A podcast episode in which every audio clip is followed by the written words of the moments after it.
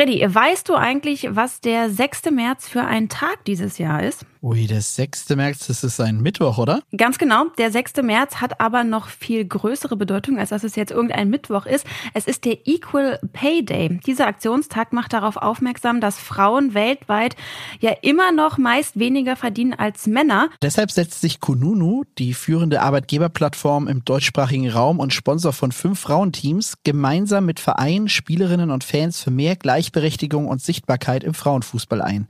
Dabei setzt Kununu nicht nur am Equal Pay Day ein Zeichen, sondern regelmäßig im Rahmen dieser Partnerschaften. Denn Frauenfußball verdient 100 Prozent und damit ist nicht nur das Gehalt gemeint, sondern auch die Aufmerksamkeit und die Anerkennung. Zum Beispiel durch ein volles Stadion, wenn die Frauen des ersten FC Köln am 10. März dann gegen Werder Bremen spielen. Ja, und in Sachen Gleichberechtigung und Entgeltgleichheit lohnt sich übrigens für alle ein Blick auf Kununu. Mit mittlerweile über 10 Millionen Bewertungen sorgen die User dort für Transparenz und und Hilfestellungen bei wichtigen beruflichen Entscheidungen. Neben Gehaltsangaben kann man sich auch grundsätzlich über den Arbeitgeber und die Unternehmenskultur informieren. Die Vorteile für Jobsuchende sind authentische, detaillierte Einblicke in die Arbeitswelt und Arbeitgeber bekommen durch Kununu eine authentische und transparente Präsentation als Arbeitgeber und die gezielte Ansprache von Talenten. Wenn ihr also mehr über Kununu und deren Mission erfahren wollt, dann schaut bei uns in den Show Notes gerne rein.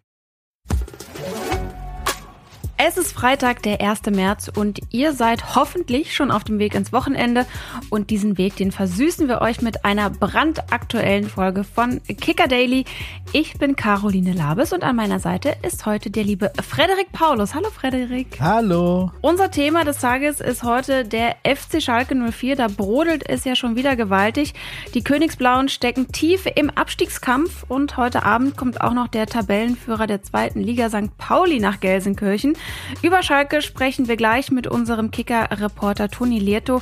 Vorher aber wie immer die News für euch. Erik Dyer wird über die Saison hinaus für den FC Bayern spielen. Eigentlich war der 30-jährige Engländer ja nur ausgeliehen. Der FC Bayern und Tottenham hatten aber eine Option vereinbart, dass Dyer fest nach München wechselt, wenn er fünf Spiele bestritten hat. Ja, und das war eben durch seine späte Einwechslung gegen Bochum vorletztes Wochenende schon bereits der Fall. Dyer hat jetzt einen Vertrag bei den Bayern bis 2025.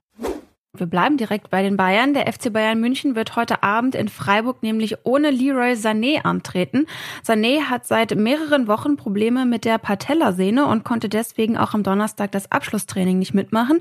Gegen Lazio Rom in der Champions League soll er kommende Woche aber wieder dabei sein. Borussia Dortmund hat ein Auslandsbüro in New York eröffnet. Künftig ist der BVB im World Trade Center anzutreffen, dem höchsten Gebäude der USA. Es ist bereits das dritte Auslandsbüro der Dortmunder. Zuvor gab es schon Dependancen in Singapur und Shanghai. Ja, und warum USA? Dort findet ja die WM 2026 statt, vor allem aber auch die Club WM 2025 und da rechnen sich die Dortmunder noch immer Chancen aus, dabei zu sein.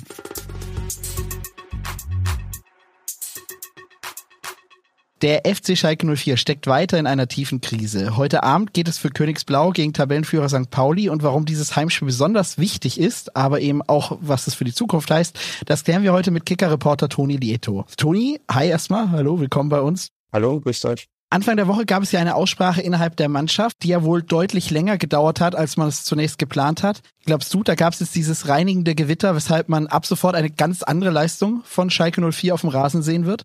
Ich glaube, dass es dieses reinigende Gewitter äh, gab. Ich bin aber noch nicht sicher, ob es dann auch Auswirkungen auf die Leistung hat. Dieses reinigende Gewitter muss Auswirkungen auf die Leistung in den nächsten Wochen haben. Das kann man jetzt nicht nur von einem Spiel abhängig machen, sondern wir müssen halt konstant in die Spur finden. Äh, alle sind sich einig darüber, dass dieses reinigende Gewitter dringend nötig gewesen ist. Da hat sich einiges angestaut in den letzten Wochen. Im Trainingslager in Portugal, äh, wo ich ja mit war im Januar, da war es noch so, dass wir den Eindruck hatten, die Stimmung ist äh, ziemlich gut, auch innerhalb der Mannschaft.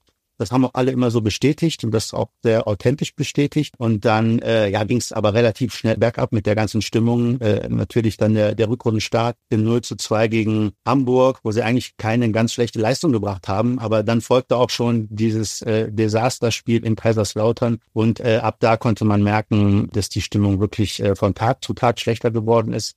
Hat sich einiges angestaut, viele, viele Kritikpunkte auch innerhalb der Mannschaft und deshalb diese Krisensitzung, die am Montag deutlich länger gedauert hat als angedacht und auch einen ganz anderen Verlauf nochmal genommen hat, sodass sogar die geplante Trainingseinheit abgesagt werden musste und die Fans, die gekommen sind zur einzigen eigentlich öffentlichen Einheit der Woche, sind dann irritiert und verdaddelt äh, wieder nach Hause gegangen. Also ein frustrierender Tag eigentlich für die Fans, aber vielleicht was Bereinigendes für die Mannschaft. Ja, definitiv. Das werden wir auf jeden Fall beobachten. Jetzt hast du im Donnerstagskicker geschrieben, dass äh, eines der größten Probleme ist, dass sich Spieler beim FC Schalke 04 viel zu oft verstecken. Was und wen genau meinst du denn damit? Ja, vor allen Dingen die älteren Spieler, ne? die, die äh, schon oft erlebt haben, wie es in Drucksituationen ist und die einfach auch eine unglaubliche Erfahrung haben. Also man muss ja nur mal zum Beispiel an Simon Terodde denken, der Kapitän ist und der der Zweitliga-Rekordtorspitze äh, der Geschichte ist. Er stellt sich natürlich schon, er war auch unter der Woche ähm, nach dem Training mal bei uns Reportern und, und hat nochmal so ein bisschen auf, auf den Montag und auf diese Krisensitzung geblickt, aber trotzdem vermisst man unterm Strich nicht nur bei ihm, sondern auch bei anderen älteren Spielern nachspielen, dass sie einfach dahin kommen äh, in die Mixzone und auch mal die, die Sachlage erklären. Auch auf dem Platz merkt man so, dass da keiner dabei ist, der vielleicht auch mal die Mannschaft mitreißen kann. Äh, ein bisschen ausklammern würde ich da Marius Müller im Tor. Der ist so von seiner ganzen Attitüde her schon jemand, der versucht, alle da zu pushen, seine ganzen Vorderleute. Aber ansonsten muss man sagen, ein Marcin Kaminski, der immerhin Vizekapitän ist, von dem muss man einfach einfach mehr erwarten. Auch im Mittelfeld muss man auf dem Platz und abseits des Platzes mehr erwarten. Dann gibt's ja noch diese heikle Personalie Dominik Drexler, der äh, vor dem Spiel gegen St. Pauli ja jetzt mehrmals gar nicht im Kader war. Ja, eine schwierige Baustelle, muss man sagen, heikles Thema, äh, weil er jemand ist grundsätzlich, der als Führungsspieler auftreten kann, der eine klare Meinung auch vertreten kann und auch einen kritischen Blick auf Dinge hat, den Finger in die Wunde legt. Nur der Trainer sagt, dass ihm die Trainingsleistungen nicht reichen, deswegen hat er ihn nicht berücksichtigt zuletzt. Und das ist so, eine, so ein kleines Politikum, das ist schwer, das sind Zusatzbaustellen, die immer noch dazukommen, aber das kennt man ja eigentlich aus den vergangenen Jahren beim SC Schalke. Hm. Das klingt auch ein bisschen so, als würden teilweise grundlegende Dinge beim FC Schalke diese Saison gar nicht stimmen, beziehungsweise muss man da vielleicht auch diese böse Mentalitätsfrage stellen, die ja von allen Spielern dann immer so ein bisschen ja böse beäugt wird. Ja, also um Mentalität geht es tatsächlich immer recht schnell. Bei Schalke muss man sagen, ist es traditionell so, egal welcher Trainer da ist, dass diese Kabine als sehr schwierig gilt nach außen. Die Spieler sagen zwar immer, nö, das ist gar nicht dann so und wir verstehen uns alle wunderbar. Ich glaube, der Montag hat gezeigt, dass das vielleicht nur die halbe Wahrheit ist. Fakt ist, dass äh, auf Schalke bei der Kabine ja immer auch eine hohe Sensibilität gefragt ist, denn äh, diese Kabine kann es dem Trainer recht schnell recht schwer machen. Das haben einige Trainer in der Vergangenheit schon schon mitbekommen. Äh, Thomas Weiß zuletzt und aktuell auch Karel Gerrards, der, so wie ich das mitbekomme, auch aus Hintergrundgesprächen äh, mehr so ein bisschen in die Kritik gerät, weil natürlich die spielerische Entwicklung, seit er da ist, äh, auch nicht vorangeht, sondern teilweise eher auch es Rückschritte gibt. Dieser Schlingerkurs bei der Taktik ständig, mal die Dreierkette, mal die Viererkette. Natürlich kann man sagen, ein Fußballprofi muss in der Lage sein, beides zu spielen. Das stimmt auch. Aber natürlich fehlen da Automatismen. Die ganze Statik ändert sich im Spiel und ja, dieses ständige äh, Rumeiern, will ich es mal nennen, das trägt, glaube ich, nicht zur Lösung bei. Hm. Jetzt sind wir schon direkt beim äh, nächsten Thema, nämlich beim Thema Trainer. Du hast ihn eben schon angesprochen. Die Kritik wird äh, größer. Wie sicher ist denn sein Job auf Schalke noch? Er ist ja erst im Oktober gekommen. Ja, es hat halt jetzt schon einen Trainerwechsel gegeben auf Schalke, zwar in der Saison, aber die Führung hat bisher, und das kann sich bei Schalke manchmal auch schnell ändern, die Führung hat aber bisher die Meinung, dass sie sagt, es gab einen Trainerwechsel in der Saison und dabei soll es auch bleiben. Ja, wir hatten ja in einer Saison da, als sie zum ersten Mal abgestiegen sind äh, im Neuzeitalter, innerhalb einer Saison fünf Trainerwechsel. Das äh, wird man jetzt nicht mehr schaffen, nicht mal auf Schalke, aber die wollen an diesem Trainer festhalten. Natürlich ist es so, dass die Leistung besser werden muss. Die muss stimmen, die Punkte müssen her. Und der Trainer ist gerade bei Schalke oft, wie man so schön sagt, dann äh, die ärmste Sau letztendlich.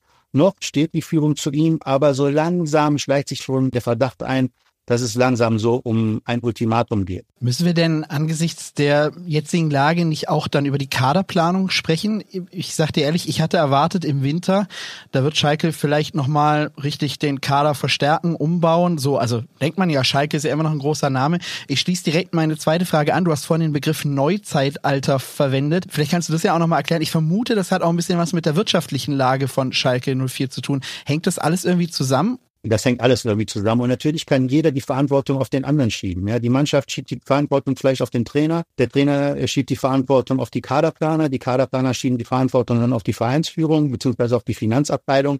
Also irgendwie findet man immer jemanden, der mehr schuld an der Situation ist als man selbst. Und wenn du die Kaderplanung ansprichst, natürlich ist die überhaupt nicht rund gelaufen. Und zwar jetzt nicht nur in dem letzten Winter-Transferfenster, sondern natürlich auch schon davor. Schon im Sommer war die Kaderplanung wie sich dann schnell rausgestellt hat, nicht so glücklich. Und wenn man jetzt auf den Winter guckt, erst recht nicht. Ja, also um das vielleicht mal kurz an einem Beispiel festzumachen, nämlich am Brandon Soppy. Also Schalke hat jemanden gesucht für die rechte Seite, weil der Trainer unbedingt im 3-5-2 ja spielen will, grundsätzlich eigentlich. Schalke hat in diesem Kader bisher aber niemanden, der diesen, wie sagt man so schön, Schienenspieler auf der rechten Seite ausfüllen kann. Sie wollten dann einen verpflichten, einer ist abgesprungen zwischen zwei Medizinchecks, dann ist Brandon Soppy so ein bisschen zum Notnagel geworden. Den haben sie verpflichtet und haben in ihrer eigenen Mitteilung geschrieben, dass Brandon Soppy jetzt die Soforthilfe sei für Schalke 04. Dann haben die den verpflichtet und haben dann gemerkt, dass der gar nicht fit ist. Ja, also er hat ja jetzt äh, bei dem Spiel in Magdeburg überhaupt erst sein Debüt gegeben mit seiner nicht geplanten Einwechslung in der Halbzeit. Hat der Trainer noch mal hinterher gesagt, war gar nicht so vorgesehen, aber dieser Spielverlauf in der ersten Halbzeit hat ihn dann halt dazu gezwungen. Also allein an der Personalie kann man schon sehen, dass die Kaderplanung aus meiner Sicht auch wirklich überhaupt nicht letztendlich durchdacht ist. Und das ist Grund allen Übels. Auf der anderen Seite, dieser Verein ist hoch verschuldet. Den Kaderplanern sind die Hände gebunden finanziell. Die müssen sich auch bis an die Decke strecken. Und wie man sieht, gelingt das nicht zur Zufriedenheit aller. Es droht ja auch immer noch dieser Abstieg ja, in die dritte Liga, weil sie kämpfen gegen den Abstieg. Das wäre natürlich der Super-GAU für den FC Schalke. Inwiefern könnte man das denn dann überhaupt noch irgendwie finanziell stemmen, wenn man dann nächste Saison in der dritten Liga sogar spielen müsste? Also ich vermeide tatsächlich sogar immer die Prognose, dass Schalke dann in der dritten Liga spielt, weil ich gar nicht sicher bin, ob das so wäre. Denn mit diesem Schuldenstand ja, und mit diesen Lizenzauflagen, die man hat und, und den völlig wegbrechenden TV-Einnahmen, weiß ich gar nicht, ob äh, die überhaupt die Lizenz für die dritte Liga bekommen würden oder ob die vielleicht in ein, zwei Ligen darunter nochmal anfangen äh, müssten. Deswegen ist dieser ganze Verein ja zusätzlich voller Angst und voller Panik, muss man sagen. Die Finanzabteilung hat sich immer noch nicht klar dazu geäußert, ob das dann tatsächlich äh, so sein kann, dieses Drittliga-Szenario. Äh, zumindest habe ich das noch nicht so, noch nicht so wahrgenommen. Also da wäre ich tatsächlich vorsichtig. Ich spreche immer nur vom Zweitliga-Abstieg, wo der dann letztendlich mündet kann man, glaube ich, aus äh, jetziger Sicht gar nicht seriös beantworten. Und das wirkt mit diesem Club äh, zusätzlich auf, der immer noch ausgerichtet ist in verschiedenen Bereichen auf Europapokal, ja, was, was diesen ganzen Apparat betrifft. Der ist ja unglaublich aufgebläht, dieser königsblaue Kosmos. Und ja, das, das kriegt man nur ganz schwer in den Griff. Äh, deswegen ja, sind alle froh, wenn, wenn, also heilfroh, wenn diese Saison äh, vorüber ist und äh, man auf dem ersten äh, direkten Nicht-Abstiegsplatz steht und dann einen Haken erstmal darunter machen kann. Toni, äh, es brodelt ja schnell bei so Traditionsvereinen mal. Nicht nur unter den Fans, sondern dann auch so im Umfeld gibt's schnell Interessengruppen. Und da tauchte jetzt zuletzt wieder der Name Clemens Tönnis mehrmals auf. Bring uns doch da mal auf Stand. Kommt der zurück? Wird der Geld mitbringen? Wie, wie ist da der Stand? Nein, zurück kommt er nicht, äh, erst recht nicht in der Funktion, die er über viele, viele Jahre inne hatte. Das wird äh, nicht passieren. Er hängt ja immer noch so ein bisschen drin bei Schalke 04. Er hat ja, er hat ja noch da einen Sponsorenvertrag, hat ja ein großes Unternehmen und mit einem kleinen Teil davon wirkt er nach wie vor äh, bei Schalke. Das ist schon die ganze Zeit so. Aber natürlich kommt der Name immer schnell auf, weil Schalke 04 halt unter ihm eine sehr, sehr, sehr erfolgreiche Zeit gehabt hat. Ja, also sein Name geistert natürlich im Hintergrund immer, immer umher. Er kommt nicht, aber was ich zumindest sagen kann, ist ja, dass er sein, sein Netzwerk anbietet. Der hat ja immer noch ein großes Netzwerk, der hat immer noch viele Kontakte und er kennt die Leute, die vielleicht Schalke 04 wieder hochbringen könnten. Auch das, denke ich, darf man nicht unkritisch betrachten, denn äh, nur weil man jetzt vielleicht gegen die aktuelle Führung vielleicht so ein bisschen ist und das kritisch beugt, was die da so machen mit der externen Hilfe, die sie sich holen, um einen Hauptsponsor zu engagieren, unter anderem. Das kann man ja alles kritisch sehen. Das heißt aber nicht im Umkehrschluss, dass man automatisch für diese Gruppe sein muss, die sich da vielleicht im Hintergrund formiert, zumal die ja gar keine richtige Handhabe hat. Also Schalke 04 ist ein eingetragener Verein. Da kann man nicht mal eben kurz den Aufsichtsrat abwählen oder, oder vielleicht auch mal den neuen Vorstandsvorsitzenden abwählen. Die haben Verträge und die gilt es einzuhalten. Was die Gruppe, die sich vermeintlich formiert im Hintergrund natürlich auch antreibt, ist, dass sie Druck ausüben äh, möchte auf die aktuelle Führung und denen vielleicht auch von Woche zu Woche versucht, stärker werden zu lassen, damit vielleicht jemand dann mal sagt, okay, ich, ich mache das alles nicht mehr, ich trete zurück.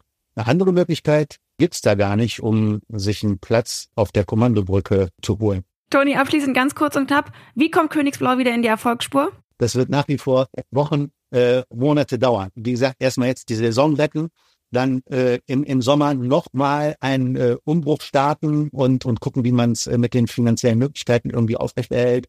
Und vielleicht, man muss ihm alle Daumen drücken, schafft es Schalke 04 auch unter dem aktuellen Trainer Karre Toni, wir bleiben auf jeden Fall dran beim Thema Schalke 04. Du ja sowieso und bestimmt sprechen wir uns auch noch mal im Laufe der Saison. Für jetzt vielen, vielen Dank und bis bald. Sehr gerne, bis bald.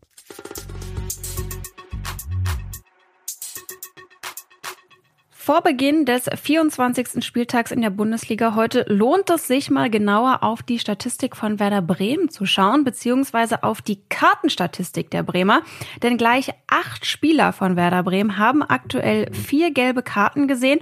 Und wie wir alle wissen, droht bei der fünften gelben Karte ja ein Spiel Sperre, lieber Frederik. Ja, allerdings muss man dazu sagen, von diesen acht Spielern sind zwei aktuell verletzt. Die Innenverteidiger Marco Friedl und Niklas Stark, die werden sowieso nicht spielen. Zusätzlich Zusätzlich sind ja auch die Innenverteidiger Amos Pieper und Milos Velkovic aktuell verletzt. Also wenn sich da am Sonntag in Hoffenheim ein paar Spieler die fünfte Gelbe abholen, dann dünnt das den Kader gegen Dortmund die Woche drauf schon ganz schön aus, Caro. Hm, apropos äh, die fünfte gelbe Karte abholen. Mich erinnert das an die Saison 2016, als ja Clemens Fritz und Slatko Junusovic sich damals ganz absichtlich die fünfte gelbe Karte abgeholt haben, damit sie im Spiel gegen die Bayern gesperrt sind und nicht dann später in Spielen gegen gegen vermeintlich leichtere Gegner, gegen die man sich ja mehr Punkte als dann gegen den späteren Meister erhofft hat. Kuriose Geschichte. Ja, kurios auf jeden Fall. Manche würden auch sagen, clever, was sich da Spieler und Trainer manchmal ausdenken. Ja, der Trainer wusste davon damals ja allerdings gar nichts. Und ähm, die beiden wurden ja dann auch nachträglich dafür noch bestraft und zusätzlich gesperrt. Also so clever vielleicht auch doch nicht, ne? Okay, ja, dann ging der Schuss auf jeden Fall nach hinten los. Was wir aber ganz sicher sagen können, Kicker Daily ist für nächste Woche nicht gesperrt. Wir sind am Montag wieder für euch da, wünschen euch ein super Wochenende mit ganz vielen spannenden Spielen. Findet ihr alle in der Kicker-App. Wir sagen Tschüss. Tschüss. Redaktionsschluss für diese Folge war heute 14 Uhr. Abonniert den Podcast, um keine neue Folge zu verpassen.